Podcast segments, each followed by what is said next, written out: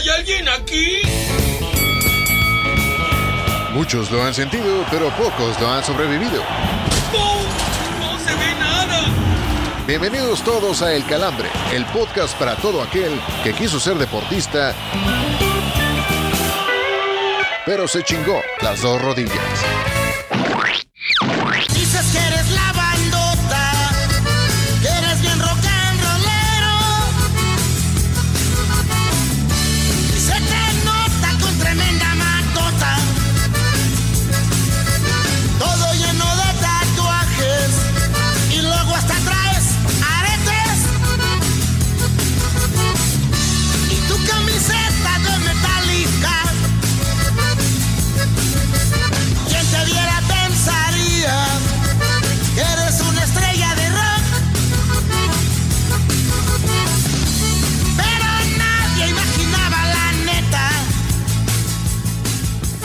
Señoras y señores, damas y caballeros, bienvenidos a un episodio más de El Calambre. Soy Oscar Rojas y los saludo con poca voz, pero con harta actitud para este séptimo episodio de la quinta temporada. No sin antes también agradecer la presencia de mis dos carnales, de mis dos compitas, el señor Miguel Ramos y el señor Héctor Cantú. Saludos, señor Ramos, primero, ¿cómo andamos, caballero? Señor Rojas, eh, realmente conmovido por este bonito homenaje que le brinda al príncipe de la canción Pepe Pepe, mi querido José José, y que además pues también me está generando sed esa peligrosa. Y- y sobre todo usted que es tan entonado, si empieza a cantar a cualquiera del príncipe, pues no, no faltaba más para pintar mi cuba, ¿cómo no? Ahorita me voy a aventar esa. Quiero agradecer, pero, pero, este, muchas gracias, señor Ramos. Ya sabe que uno está aquí para complacerlo. E- Échese la de señor internet que grabó con Sarita, por favor. Esa, esa de, esa de Cere.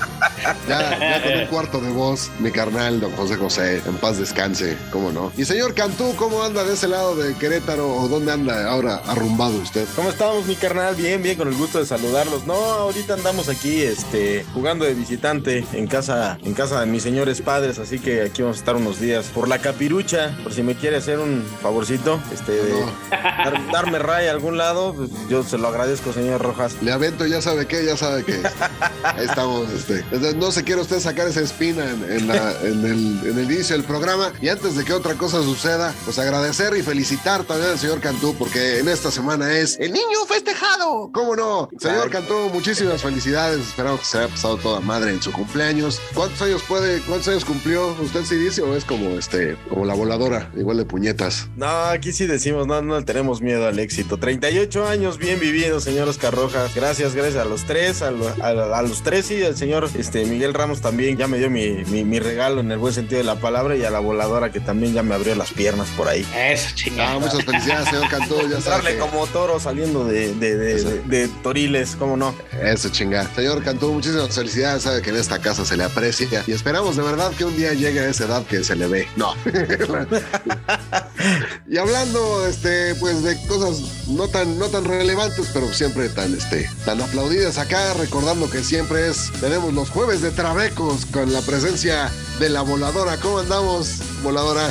Señor Rojas, ¿cómo estás? Señor Ramos, señor Cantú, feliz cumpleaños. Muy contenta por estar una semana más con mi tridente favorito. Muy buenas noches, tardes, días, dependiendo la hora en que esté ustedes disfrutando de este podcast. Oye, voladora, antes de que se nos olvide y de que este, no hagas tu chamba, repítanos las redes si fueras tan amable. Claro que sí, ya saben que nos pueden seguir en nuestras redes sociales. En Facebook nos encuentran como El Calambre-Podcast, en Twitter como El-Calambre, en Insta como El Calambre Podcast y en TikTok como El-Calambre-Podcast. Mándenos un saludo, una mentada y, ¿por qué no? Una felicitación para el señor Cantú. Todavía se aceptan, ¿cómo no? Alerta de blooper, alerta de blooper.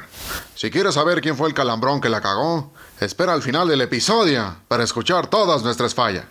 Y bueno, pues antes de que se me vaya el chisguete de voz, pues ahí les va el calambre de la semana, que es nada menos y nada más que para las chavas del Tri Femenino Sub-20, que derrotaron a las Teutonas y las eliminaron del Mundial Sub-20 y además van contra España este sábado. Señor Cantú, ¿qué le parecieron los gritos de Memelovsky? Digo, no, este, ¿qué le pareció el triunfo de las mexicanas dirigidas por Ana Galindo? Eh, esa- ese Memelovsky cada vez está más insufrible ya que le Ah. den cuello ahí del, Eh, del ya, espacio, pero bueno. ya, ya que le dejen de dar medicamentos. Güey, yo no sé de dónde jugó pinche fútbol fútbol como para hablar con tanta autoridad, según ella. Pero bueno, ese no es el tema. Aquí estamos para eh, ovacionar a las chicas que dieron. La neta es que dieron la cara. Güey, se veía un pinche verano culerísimo después de todo lo que sucedió. Y la neta es que este triunfo, pues sí, levanta un poquito la moral, ¿no? Después de tanto madrazo y después de tanto escándalo. Creo que es eh, uno de los mejores, pues no voy a decir histórico, porque todavía me, parece que todavía le falta algo más de trascendencia a este equipo como para poder tildarlo de que ha hecho algo realmente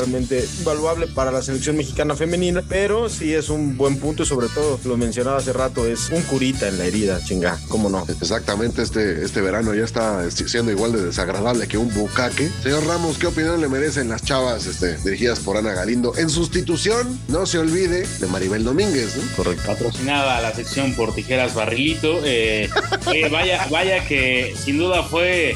No, para mí creo que sí termina por ser histórico. Digo, la neta, la neta, la neta, digo, hay, que. Yo, yo lo hablo con todo el respeto. Yo no soy tan adepto a seguir hoy en día tanto el fútbol femenil y menos en esas categorías. Pero yo creo que de todas, todas, a los que nos laten las apuestas, pues México pagaba una cantidad descomunal para ganar el partido contra Alemania. Entonces, eso nos marca en lo deportivo que, pues, obviamente las teutonas eran amplias favoritas y que además las terminan por dejar afuera. Así que, pues, sí, es, es algo muy, muy importante y termina por hacer difusión. También dicen que ya a la señorita Marion Reimers se le borró la, la planta del pie, sigue corriendo ahí en el ángel después de aquel sufrido triunfo ante las europeas. No creo, güey, porque ella era de las valedoras más importantes de Marigol. Recordemos, y para los que no lo sepan, se graduaron juntas de la carrera de director técnico y pues por algo andaba tan, ah, calladita, tan calladita pues. esa señora. ¿eh? Entonces, ya, ya cada quien saque sus conclusiones. Exactamente, así que pues sirve esto para enviarle un caluroso saludo y un afectuoso aplauso a esta selección que ojalá siga poniéndole este pues limón a la, bueno, no limón, sino pues, curitas a la herida, como diría el señor Cantú. Y pues ya vamos a dejarnos de payasadas, vamos a dejar de hacernos paro como se hizo como le hizo Reimers a Marigol y vamos a esto que se llama el bajón. Porque no solo de noticias serias vive el hombre, Lupita. Aquí te presentamos las notas más absurdas de la semana. Para oreja y no pierdas detalle del bajón. Tras ser despedido por el Atlético Mineiro, Antonio Turco Mohamed admitió en entrevista que ya varios clubes mexicanos le ofrecieron chamba, pero que decidió declinar esas ofertas por no representar un verdadero reto. Con estas palabras, amiguitos, ustedes ya deberían de tener una idea de lo que significa empezar a sopilotear trabajo para el próximo semestre. Oye, eso es un insulto para mí.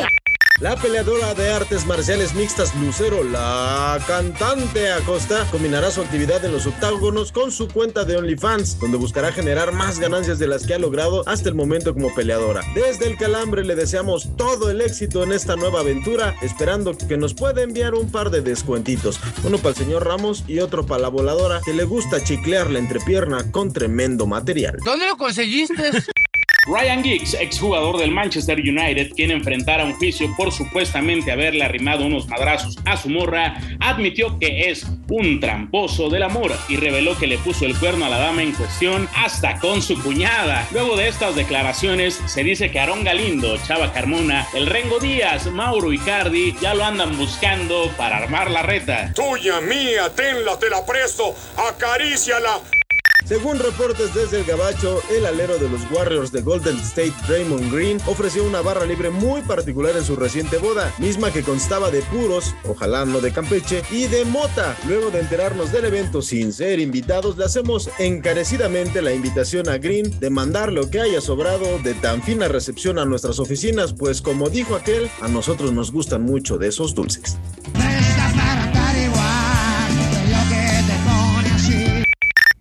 ¡Anda la osa!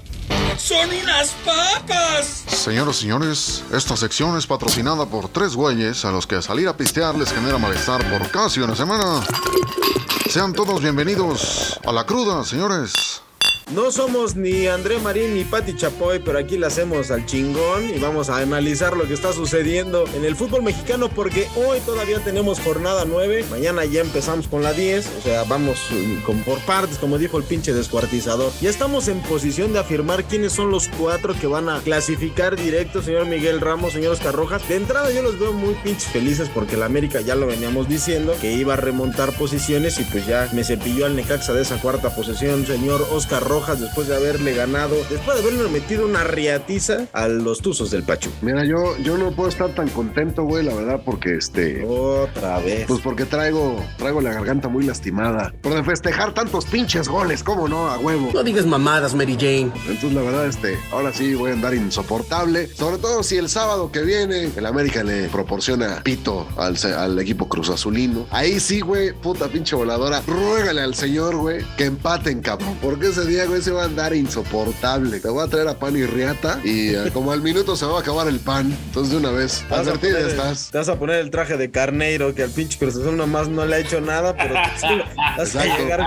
Voy a venir Carneiro disfrazado de de negro de frente, wa- ¿cómo no? Voy a venir disfrazado de negro de WhatsApp, ¿cómo no? Sí, sí. Oiga, pero no contestó la pinche pregunta, pero voy a pasar con el señor Miguel Ramos. Señor Miguel Ramos, ya podemos afirmar cuáles van a ser los equipos que van a pasar en los cuatro primeros lugares. Sí, yo creo que sí, caballeros. Yo creo que va Toluca, Rayados, eh, América y Tigres en el orden que, ustedes los quieran colocar. Son, creo que hasta el momento los que están desplegando mejor fútbol y que obviamente se pueden caer en algún punto. Digo, ya no es inicio del torneo, pero el hecho de que se estén jugando tantas jornadas dobles que de repente en la jornada 3 alguien esté jugando la jornada 26, también creo que eso va a terminar por ayudar a que se definan de manera rápida las posiciones en la tabla. Señor Oscar Rojas, díganme usted nada más los dos primeros. Si se va a quedar así, Toluca, Monterrey, Monterrey, Toluca en, esos, en esas posiciones, o vamos a tener un nuevo superlíder del torneo mexicano antes de que termine la fase regular. Mira, yo creo que, que Monterrey tiene todas las papeletas para ser el primer lugar.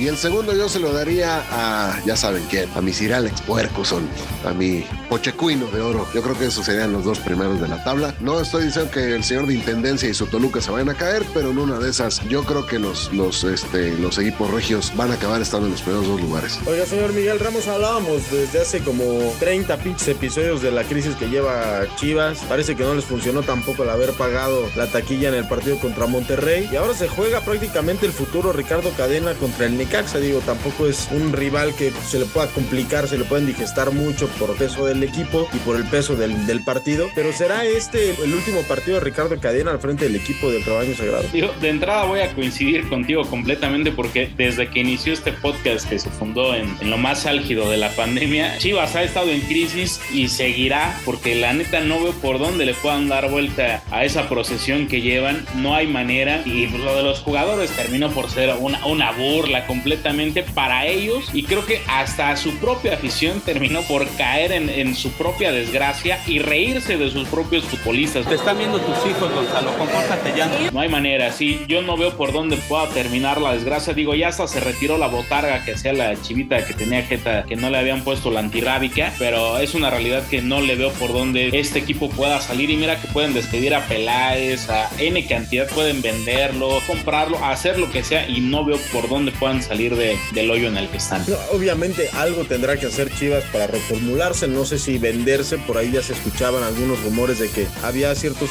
ciertas personas, ciertos magnates que ya habían ofrecido algo de dinero. Señor Oscar Rojas, so- sobre todo ese tema que platicaba Miguel Ramos, la posición que adoptaron los jugadores de Chivas, si hubiera sido al revés, si hubiera sido los jugadores del América en su peor momento de esta temporada, hubieran salido a dar la cara como lo hicieron y a proponer pagar las entradas, ¿usted los hubiera tomado en serio o también se hubiera meado de la risa en sus caras? Pues yo me hubiera meado de la risa de todo aquel que diga que según esto era una situación de orgullo y la chingada. Esos cabrones me van a disculpar, güey, les valen madre los Sí, aficionados. son unos pinches O sea, mercenarios. Exactamente, güey. O sea, son cabrones que entrenan dos, tres horas al día. Ya con eso se acabó su pinche chamba, güey. O sea, ¿a quién quieren engañar? Que quien no los conozca, que los compre, güey. De verdad es increíble que alguien en un departamento de comunicación o una madre del estilo decida salir con una pinche argucia de mercadotecnia de este estilo. Porque la verdad no viene ni al caso y además este, pues, no, no se los creyó ni la mamá de Pulido, que es uno de los acérrimos aficionados a las chivas y los más ácidos críticos en Twitter, ¿no? sí, es cierto. Oiga, pero las cosas tampoco están tan bien ahí en, el- en la perla tapatía, señor Miguel Ramos, porque también Atlas que nos anda desfondando. Ya es hora de que vayamos olvidándonos de ese pinche sueñito del Ratlas de que vamos a ser los tricampeones y no sé qué. No creo que ya este equipo ya no da para más. Pues mira, la verdad es que aquí acuérdate que incluso en la última jornada el que está penúltimo en la tabla todavía aspira a poder calificar, así que realmente es la liga de los sobrevivientes que les dicen el Lázaro, ¿por qué? Porque resucitan cuando está a punto de terminar la liga, así que con eso yo todavía no lo daré por descartado. Lo que sí es que a comparación pues de prácticamente todos los equipos de la liga, Atlas tiene derecho casi casi hasta de descender ahorita, después de más de 70 años de no ser campeones, consiguen un bicampeonato, así que al menos tienen un par incluso hasta de décadas para poder tener en santa paz a su afición. Ahora, si le sumas también todo el tema que vienes comentando y que tú mencionas del Atlas y de ciertos apoyos que se han manejado y que nadie ha comprobado, la neta, pero no falta a quien le dé una ayudadita por ahí para que se pueda colar a la fiesta grande. El señor Miguel Ramos, señor Escarroja, ya se acaba de poner la sotana de padrecito. Nos acaba de soltar un pinche sermón del Ratlas, pero bueno, está chingón. No, no, güey, no, el Julián Álvarez del periodismo deportivo, güey, no mames. Ojalá tuviera esa lana. Oiga, señor Oscar Rojas, otra de las cosas, de los tantos puntos que se tienen que debatir en este fútbol mexicano que da más pena que gloria, es el tema de Dani Alves. Por fin podremos ver ganar a Pumas con Dani Alves en la cancha el próximo domingo en Ciudad Universitaria. Pues de entrada, pues que juegue, ¿no? Porque por ahí andaban diciendo que ya estaba empezando a resentir los efectos de jugar todos los minutos. Este, pero mira, yo creo que al final la apuesta de Alves no ha sido mala. O sea, siento que ha dado buenos partidos de, de repente. Este, bueno, de entrada también, digo, en unas horas juegan contra el San Luis, ¿no? En una de esas podremos verlo ganar otro, el, su primer partido con, con, los universitarios. Pero siempre sabrá mejor con su gente. Y la verdad, viendo cómo está jugando el Santos últimamente, híjole, yo la verdad este sí lo veo un tanto complicado, sobre todo porque Santos pues, no, ha, tenido un mal desempeño. Pues ahorita está todavía entre los, los equipos que están peleando primeros lugares para clasificar directo a la liguilla. Entonces me parece que podría estar un poco complicado para que ganen el domingo, pero yo le veo más, más patas para gallo para que ganen su primer encuentro con Dani Alves en la cancha en unas horas más. Cierto, tiene toda la razón. Yo me refería más al tema de, de, justamente ganarlo en Ciudad Universitaria frente a su gente, porque además lo presentaron ahí queriendo que eso fuera la fiesta redonda, pues cosa que no se les dio. Para que no digas que no contesto tus preguntas, este, no, la verdad, la verdad no creo que ganen el domingo, yo creo que van a volver a empatar. Y, y que además juegan al mediodía, ¿eh? Así que seguramente va a sentir ahora sí los chingadazos y va la, a tener la pinche taquicardia, ¿no? A las 12 del día, imagínate.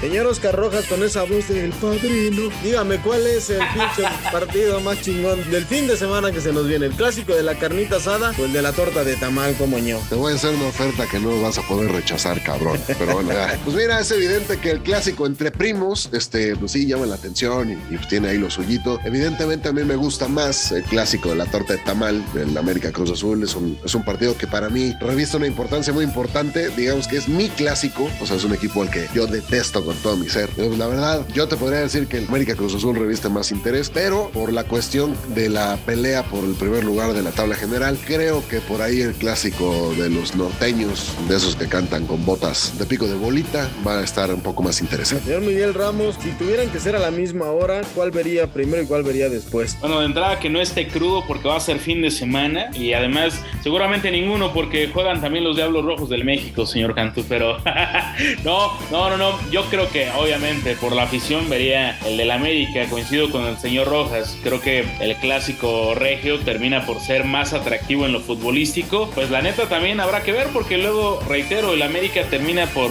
resucitar a ciertos equipos, así que pues habrá que ver cómo se da el clásico acá en la Ciudad de México. ¿Y usted, señor Cantú, antes de que salga con que nadie le preguntó? No, si nadie me preguntó, yo no voy a contestar a sus preguntas.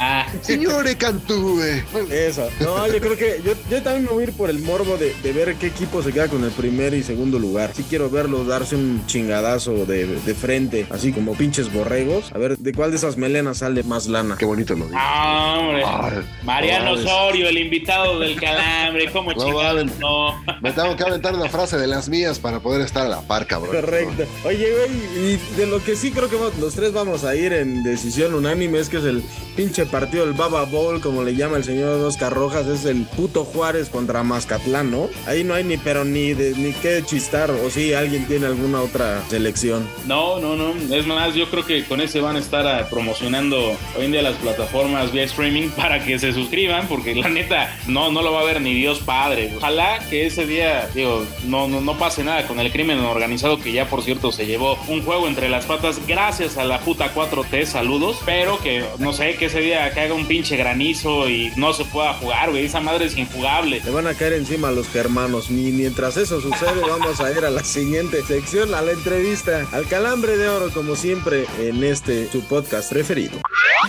Ya llegaron a levantarnos el rating. Es por eso que los invitamos a ponerse de pie para recibir al invitado de la semana, el calambre de oro. Pues queridas amigas, queridos amigos, ha llegado el momento más importante y el que nos da categoría entre todos los malditos podcasts del mundo mundial y es que tenemos un invitado de lujo. Obviamente seguimos con la secuencia en este año mundialista y por obvias razones tenemos ni más ni menos a un hombre que marcó década de precisión y de sin duda una categoría impresionante como es el señor Miguel España, jugadorazo, capitán, qué gusto poder saludarte. ¿Qué tal? ¿Cómo estás, Tocayo? Gracias por la invitación, un saludo a la audiencia de El Calambre y también saludo por supuesto a Héctor que ya lo presentarás. Así es, así es, es correcto, como siempre pues acá está el querido Héctor, el buen Oscar, el George. Oye Miguel, pues como siempre tratamos de hacer romper el turrón a nuestros invitados con esta pregunta que es con la que ninguno se salvan. ¿Dónde se sienten más cabrones los calambres? ¿En la cancha como jugador o como capitán? ¿O cuál fue el más fuerte que te tocó vivir? Pues fíjate que nunca padecí de calambres, de hecho nunca tuve una lesión fuerte, si tuve operación eh,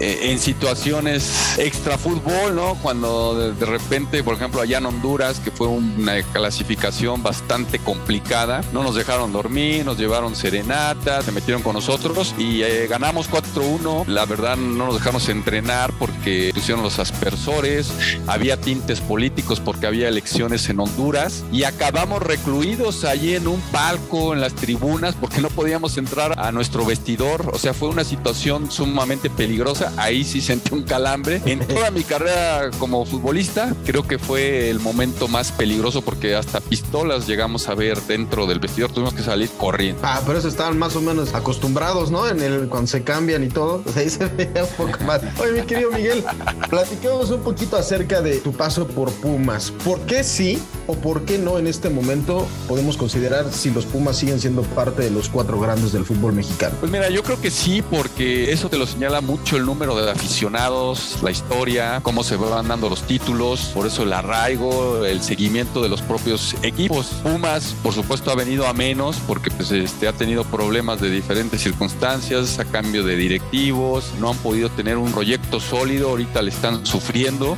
Yo todavía lo consideraría como un equipo grande. Hay equipos que vienen haciendo las cosas bastante bien, ¿no? Por ejemplo, Tigres ha marcado una época, sobre todo en, en estas últimas décadas, pero Pumas pues lleva desde que subió a la primera división, ha sido un equipo protagonista y eso te da ese plus, ¿no? Se lo van a ir ganando, quitando si el paso no va bien o, y si otros lo están haciendo mejor que Pumas constantemente. Oye Miguel, te tocó vivir prácticamente de todo con la universidad, tanto como jugador como director técnico. ¿Con qué momento te quedas en específico, ya sea como jugador o como técnico, que es tu momento emblemático con la universidad? Pues me quedaría con el momento perfecto que fue el campeonato de la 90-91, porque veníamos de dos finales que no las habíamos ganado. El equipo además hizo una temporada redonda porque fue el equipo que recibió menos goles, el que hizo más, teníamos en nuestras filas al campeón goleador que era Luis García y el que hizo más puntos en la etapa regular. O sea, fue una temporada en sueño, fue también el equipo más disciplinado. Entonces eh, tuvimos que sufrir y pasar varios años para llegar hasta culminar nuestro sueño de ser campeón. Oye Miguel, Pumas debería dejar el modelo del patronato para tener un modelo económico que pueda competir con los del norte o más bien con otros equipos con mayor capital. Llámese América, llámese, no sé, algún otro. Mira, la, la verdad es que que sí se ha cuestionado un poco esta posibilidad. Yo creo que tiene que ser una combinación.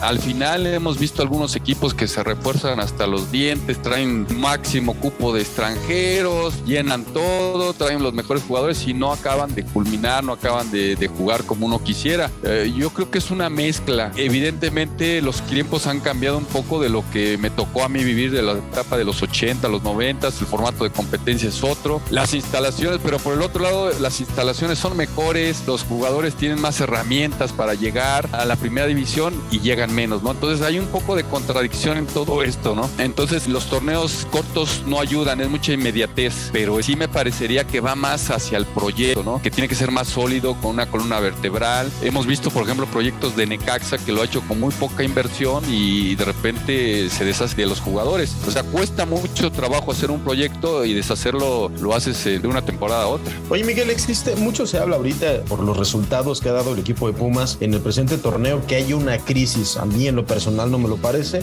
pero para todos aquellos que sí van sobre la primera línea, ¿tú qué les podrías decir sobre ese pensamiento número uno y número dos? ¿Es Dani Alves o el modelo de traer a Dani Alves la solución para regresar a Pumas a donde tiene que estar? Hay que esperar a ver cómo se dan las cosas. Han venido jugadores con una gran trayectoria. Bueno, Emilio Butragueño fue un claro ejemplo de lo que hizo en Celaya. No es fácil el fútbol mexicano, más por lo que estamos hablando con los torneos cortos. Sí pienso que no es el tema solamente Dani Alves, pienso que en general el equipo venía como ya teniendo una dinámica eh, eh, parecida a los 80 de un equipo que se manejaba bien en el pressing, que se manejaba bien en ida y vuelta. Ahora me parece que veo un equipo de Pumas muy alargado. Hay algunos jugadores que no tienen esa capacidad de recuperación. Le cuesta al mismo Igor, ¿no? Ahora han metido a Huerta. Este Salvio, el mismo Dani Alves, no tiene la misma velocidad porque con los pies pienso que todavía tú ves cuando se entra, cuando maneja la pelota, lo hace bien. Pero el otro día, por ejemplo, eh, en la intensidad del partido contra América, le quitaron varias pelotas por velocidad se lo, y por la misma intensidad del propio partido. Entonces, a mí me parece que a Puma le está faltando eso, ¿no? Contra el Barcelona, eh, bueno, eran las avenidas por todos lados y verías al Drete que casi, casi estaba mano a mano, ¿no? En algo que, que no debió haber pasado, ¿no? Tienes que echarles un montón. Cuando un equipo superior a ti, tienes que echarles un montón para de esta forma obstaculizar.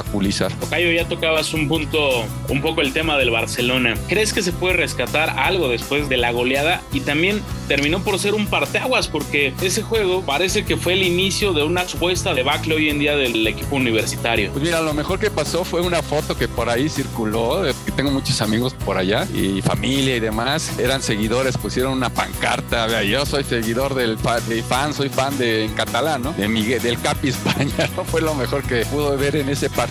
No, no rescatas nada, francamente, ¿no? Porque cuando te hacen tres goles en 10 minutos, el partido ya se convirtió en un festín para el equipo local. Desafortunadamente no se planteó bien el partido, los jugadores no sé cómo fue su preparación. A mí me tocó ir contra el Real Madrid cuando fuimos con Hugo Sánchez, estaba de asistente y teníamos plan A, plan B, plan C. Obviamente el equipo venía con un recorrido de lo que se habían hecho temporadas pasadas hasta irlo puliendo, puliendo y conseguir cosas en el 2004. Sí lo teníamos muy claro, ¿no? Porque son equipos, por supuesto, con una gran calidad, que tenías que trabajar y tenías que correr, correr y correr, ¿no? Porque son equipos que manejan la pelota más rápido, que están muy adaptados, que tienen buena técnica. Y aquí no pasó eso, ¿no? Aquí de repente veías las líneas muy separadas y no sabían si salir o quedarse. Demasiados errores. Después se compusieron un poco, pero también hay que decir que el Barcelona bajó un poco el acelerador, ¿no? Entonces no me gustó nada la actuación de, Pumas, por ahí hasta Hugo lo puso como una vergüenza. Eh, yo no lo pondría tanto así, ¿no? Son situaciones que las goleadas siempre yo digo que se dan por muchas cosas que se hacen mal. Oye Miguel, eh, siendo un referente de la selección como lo fuiste en tu tiempo, ¿cómo podrías explicar las diferencias en las sensaciones de ser multicampeón con Pumas y serlo con la selección mexicana? Pues mira, yo creo que habría que separarlo, ¿no? Por ejemplo, la, selección mexicana habría que considerar varias cosas, ¿no? Eh, ¿Qué lugar ocupa nuestra liga en el mundo, ¿no? Por ahí deberíamos de empezar, ¿no? Estamos a la altura de la inglesa, estamos a la altura de la española, estamos a la altura de la francesa, de, varias, de la italiana y no está Italia en el mundial, ¿no? Después tendríamos que replantearnos cómo son nuestros proyectos, ¿no? Yo desde antaño, desde Don Nacho Treyes, más atrás, decía, no, es que el fútbol mexicano le falta más roce internacional. Pues vino Bora, que fue que lo que hizo Bora, hizo muchas giras previo al Mundial de México 86, formó un equipo muy aguerrido, de mucho carácter, y conseguimos los cinco partidos, nos fuimos invictos, ¿no? Bueno, perdimos en penales allá en Monterrey, ¿no? Pero hay que entender eso, y de ahí a la fecha sí se ha mejorado, por supuesto, ¿no? Y a raíz del 86, después vino el 94, sí se ha mejorado, por supuesto, pero ha faltado, como dice el profe Mesa, ¿no? Ese 20 para el peso, en esto de lo que estoy hablando, ¿no? Tener un poco más de competencia de más alto rendimiento. Ya teníamos la Copa Libertadores, nos salimos, quitamos el descenso, desaparecemos equipos. O sea, hay muchas cosas que no las entiendes. Hoy nos acercamos a la MLS por situaciones más económicas que deportivas. Ahí va a salir ganando la MLS, porque lo que quiere es ganar es mucho más, posesionarse más en el contexto de internacional y va a ganar con, con la Liga MX. Tenemos demasiados jugadores no nacidos en México, entonces no hay un proyecto. ¿Ves? Alemania cuando le fue mal dijo voy a hacer un proyecto de 10 años y lo hizo y fueron campeones del mundo en Brasil 2014, ¿no? Porque las generaciones pues se van como reproduciendo, ¿no? Se van cambiando, ¿no? Y no todos son iguales, ¿no? A mí me preocupa el futuro de la selección, no en este mundial, sino en el que sigue. Incluso Estados Unidos me parece que lo está haciendo mejor porque tiene una generación muy joven y tiene muchos jugadores que se están yendo a, buenos equipos. Sí, Miguel, de repente se nos olvida esa parte, ¿no? De ir un poco más hacia muy largo plazo, planear los proyectos hacia muy largo plazo y creo que esta es una muy buena oportunidad. En Qatar va a haber jugadores que van a eh, disputar su primer mundial, Miguel. ¿Qué les dirías o qué le dijiste tú en su momento a una persona con amplia trayectoria, con mucha categoría dentro del vestidor, capitán incluso, a los jóvenes que apenas van a disputar un mundial? ¿Qué consejo Mira, les das? Que hay que prepararse bien porque los pequeños grandes detalles son la gran diferencia. Los grandes equipos tienen un par de oportunidades y no te perdonan, ¿no? Primero no dárselas y segunda si tienes una pues tratar de concretarla. Trabajo en equipo es vital, ¿no? O sea, en el 86 lo hicimos así, éramos como una familia. Teníamos algunas cosas que nos faltaron, ¿no? No no no fuéramos un equipo si no hubiéramos salido mucho más adelante, ¿no? Pero fuimos primeros en la etapa de grupos y bueno, en el cruce no no se nos tuvo la confianza, por eso nos fuimos a Monterrey, ¿no? Pero sí hay que disfrutarlo, hay que prepararse muy bien, como un doctorado, ¿no? Te da esa posibilidad de medirte con lo mejor del mundo. Hoy hay mucho más oportunidad, antes tenías uno o dos lugares, hoy hay, se abre más, ¿no? A nivel mundial esa posibilidad. Pero si le diría es eso, ¿no? Prepararse bien porque los partidos se van rápido. Los vamos a dejar picados porque la segunda parte de esta entrevista se pone mejor. Para que de este podcast te lleves otra cosa que no sean albures y chistes malos, te presentamos los pronósticos del calambre, boludo. Los saluda la voladora, gracias por seguirnos y por no perderse todos los jueves el capítulo de este su podcast favorito, El Calambre. Tenemos los cinco encuentros más emocionantes de la jornada del fin de semana y para empezar, nuestro primer partido, el clásico regio, el clásico de primo, señor Rojas, Monterrey contra Tigres. Vámonos con el triunfo de Monterrey sobre el Tigres de Puercusón. Señor Miguel Ramos. Ah, partido bravo, gana segura, ambos marquen y empatan. Señor Héctor Cantú. Yo también me voy con el empate. Siguiente encuentro, el clásico joven, señor Rojas. Cruz Azul versus América. Vámonos con un conservador triunfo del América por dos goles. Señor Miguel Ramos. Obviamente gana el América. Señor Cantú. Sí, creo que va a ganar el América y por goleada. Eso, Cantú hermano, ya eres Eh, guapa. Fue su hermanito pequeño. ¿Cómo no los va a defender? El eh, siguiente partido es el Atlético contra el Villarreal. Señor Rojas. Vamos con triunfo de los colchoneros, ¿cómo no? Señor Ramos. No, la neta es que el Villarreal está jugando ahora sí chingón, chingón, chingón. Y el Atlético, lo menos esperado es cuando petardea, empatan. Señor Cantú. Yo me voy con el Atlético también. Siguiente encuentro, Liverpool contra Manchester United, señor Oscar Rojas. Puta, el Manchester United no trae ni, no trae ni qué chingados este, ofrecer. Y la verdad, el Liverpool anda petardeando también, pero creo que va a prevalecer el equipo de Klopp. Gana el Liverpool de toda la vida. Señor Cantú. También el Liverpool. Y nuestro encuentro estelar de esta jornada en la Liga de los Países Bajos, tenemos al Vitesse contra el Herenberg, señor Oscar Rojas. Pues mira, después de un sesudo análisis de este encuentro, yo me voy a ir con un este, con un empate, porque pinches. Señor Miguel Ramos. Voy a checar la tabla de posiciones, pero la neta no voy a dar resultado y si quieren cobrar, métanle un. Ambos marcan, los dos han de jugar bien culero. Señor Cantú. Voy con el Feyenoord. No, no, enorme, qué grande. Un parlay, este es un parlay, es que eso no entendían. Sí, yo voy con el Vitesse, vamos a jugarnos la chica, cómo no. Bueno amigos, estos fueron los pronósticos. Se despide de ustedes la voladora. Para que seas tan culto como los conductores de este podcast, Ya, déjense de mamadas y vamos a chupar, ¿no? te dejamos el dato que demostrará por qué nunca vas a brillar en sociedad. Aquí presentamos el dato inútil. Hoy, pero de 2016, Usain Bolt ganó la medalla de oro en los 200 metros en los Juegos Olímpicos de Río de Janeiro. Señor Oscar Rojas, usted que alguna vez nos comentó que se iba a correr con un chingo de cabrones ahí al Paseo de la Reforma, ¿cuál es su récord? Pues mira, mi récord es un medio maratón, son este, pues 21 kilómetros tal cual. 21 kilómetros, 100, este, 50 metros más o menos. Ese es, ese es mi récord, pero la verdad, digo, evidentemente nunca iba yo a correr tan rápido como mi negra de WhatsApp de oro, mi carnal Usain Bolt. El, car- el carneiro jamaicano, güey. ¿cómo No, no, el, el verdadero rey mago, ver. por, por antonomasia, este, y aparte, este, dicen que también pasó por las armas de una mexicana muy conocida en OnlyFans por el señor Ramos. Nombres, nombres. Este, una que luego se pone a llorar en su Instagram. ¿Ah, sí? Ajá. Eh, ah, señor Rojas, eh. Eh, pues, ahí nomás, ustedes pregunten, güey. Pinche información. Y ella, y ella, y ella, y con él también las paraba con guantes de portero o no? Pues creo que sin guantes, cabrón. Como, como Ricardo, aquel portero de Portugal en 2004. pues, Ah, sí, sí, sí. Ah, sí. A mano Se quitó- pelona. se los guantes y vámonos riendo, ¿cómo no? Reco- recordar que aquella vez se la voló David Beckham, sí. Sí, cómo no. Esa damita despegándose unos chicles de las muelas de Usain Bolt, cómo no. Unos chicles motita. Ahí Ah, sí. Por, por cierto, patrocínenos, por el amor de Dios. Sabor puti frutti, ¿no? Qué pinches inspirados andamos en este capítulo, ¿cómo no? Se nota que andamos muy de buenas. Es que el productor nos dijo alarguen y pues sacamos a Usain Bolt del. Exacto. Oigan, que por ¿Así de cierto, largo lo quieres o no? o le cortamos, güey.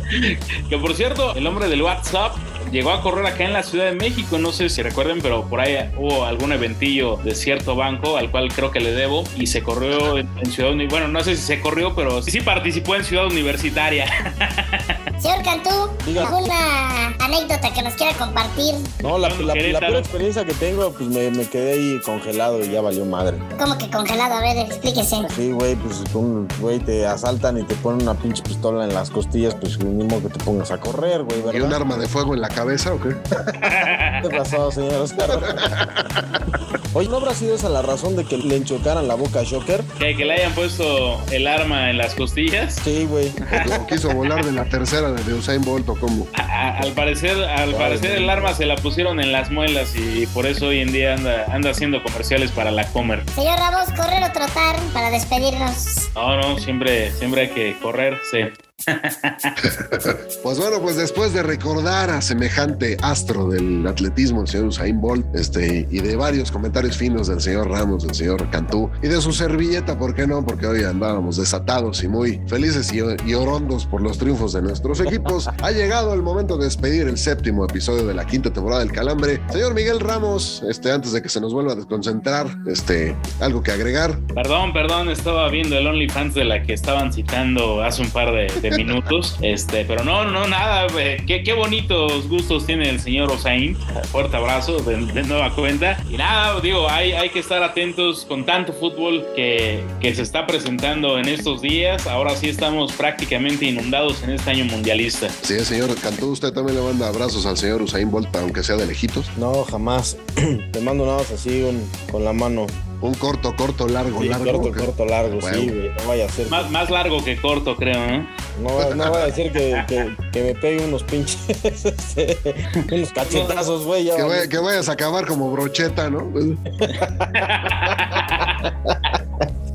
Por ahí dicen que le, que le apodan el tendedero. No, ya fuera de mamá, señor Cantú, algo que agregar. Nada, señores Carrojas, que nos sintonicen como siempre, este, todos los jueves en su plataforma digital preferida, porque esto, esto ya va agarrando más formita, más ritmo ya se viene el mundial. Como Exactamente. Oye, voladora, este, antes de que te pase yo a carnear la próxima semana, porque Dios mediante mis águilas les van a poner unos pinches apes al Cruz Azul, repítanos las redes sociales, fueras tan amable. Claro que sí, señor Rojas. Eh, lo que acaba de comentar me reservo, me reservo porque yo pienso que sí vamos a empatar. En las redes sociales nos encuentran en Facebook como El Calambre Podcast, en Twitter como El Calambre, en Instagram como El Calambre Podcast y en TikTok como el guion bajo calambre guion bajo podcast. Mándenos un saludo, una mentada. Recuerden seguir los pronósticos cada semana y todavía se aceptan felicitaciones para el señor Canto. Después de esta sentida este, participación de la voladora, cerramos el jueves de Trabecos y es momento de partir de este séptimo episodio. A nombre del señor Cantú, de la voladora, del señor Ramos y de su servidor Oscar Rojas, yo les pido encarecidamente que por favor guarden el agua para hacer gárgaras y nos estamos escuchando. Recuerden la próxima semana con Miguel España de nueva cuenta, la segunda parte de esta gran entrevista con el mediocampista, ex mediocampista mexicano. Cuídense mucho y hasta la próxima. Chica, chico, baila conmigo.